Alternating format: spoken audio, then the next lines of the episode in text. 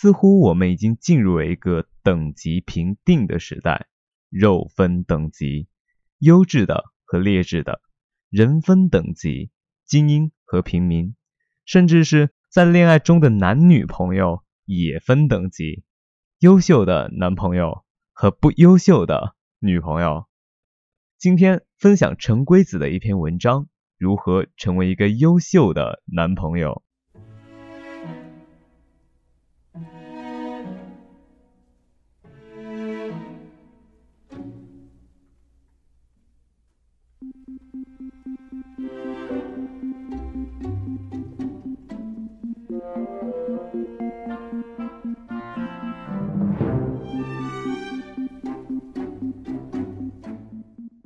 看到高票的第一句话，男生的哪一个细节会让你觉得这个人很靠谱？我就烦了，真的烦。还有那些妹子，请不要再堂而皇之的写一些看上去是在教别人谈恋爱，实际上只会满篇秀恩爱的答案了，真他妈坑爹！这些开头把我们玩弄得跟小鸡仔一样的，如我的男朋友的日常是，我是个妹子。我认为优秀的男朋友是巴拉巴拉巴拉这种，写的也真是催人泪下。女生看完觉得，对啊对啊，就是这样，男朋友就该这样这样。男生看完觉得，我靠，这么屌，学习一下呗。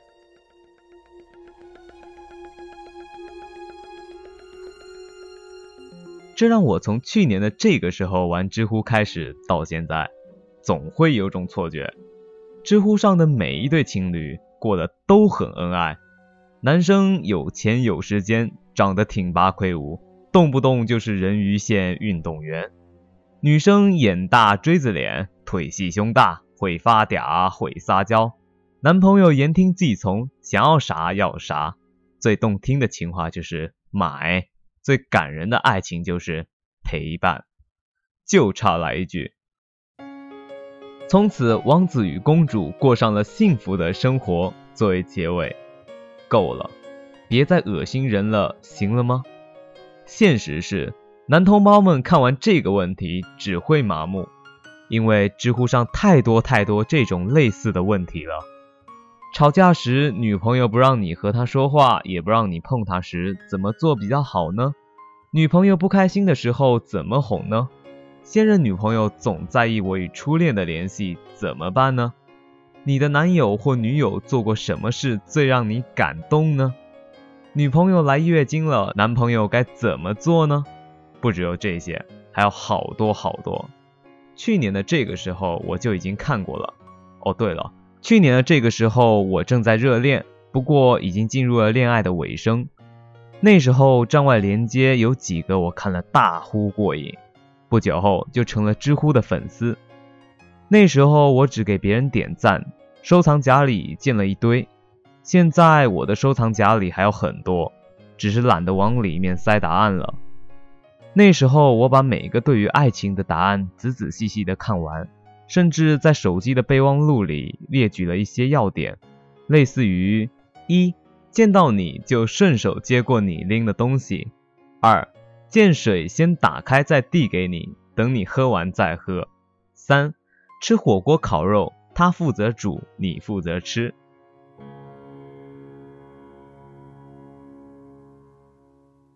我像很多男生一样，理性思考后发现可以实行，就按照这些建议行动了起来，给我当时的女朋友大爷一样的好不快活的伺候着。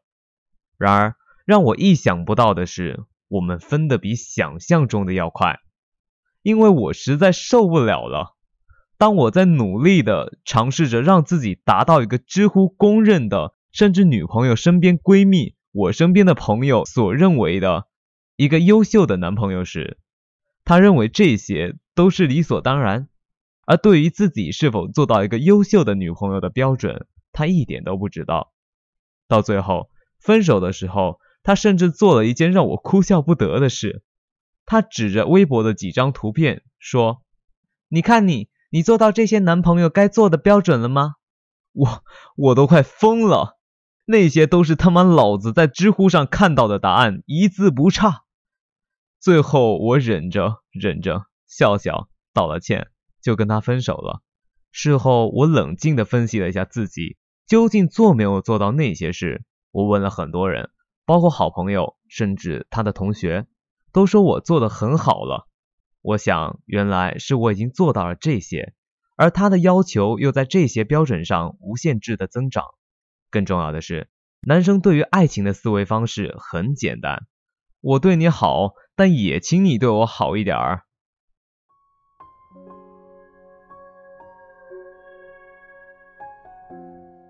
今年这一年吧，我自己一个人，每天都过得很开心。我更注重自己的个人修养，不再刻意的去迎合谁。试想，你为了一个人把自己变得面目全非，你就像他的一个傀儡，他的仆人，你不再拥有自己的独立人格。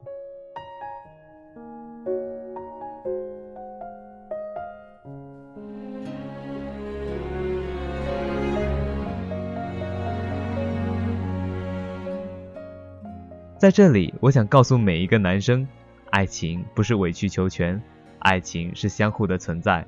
真正的爱情会成就你，成就他，成就两个人，而不是打着为爱献身的幌子欺骗你无辜的牺牲。同样，女生喜欢你也是喜欢你的个性，千万不要为了教条而随意雕琢自己。喜欢打球就让他站在旁边为你呐喊，喜欢跳水就让他爱上游泳馆。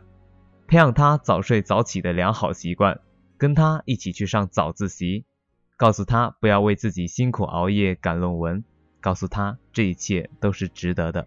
这一切的一切都不是一个人在做，不是男生费尽心思、辛苦不堪的努力成为个优秀的男朋友，也不是女生自己因为男生不接电话而躲在被窝里委屈的哭泣，反思自己到底是哪里做的不够好。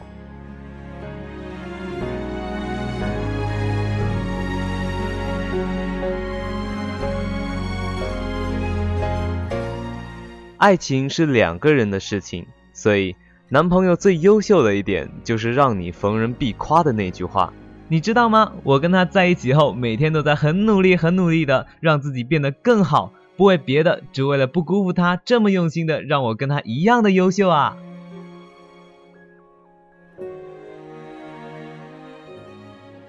在我很努力、很努力的成为一个优秀的男朋友的路上。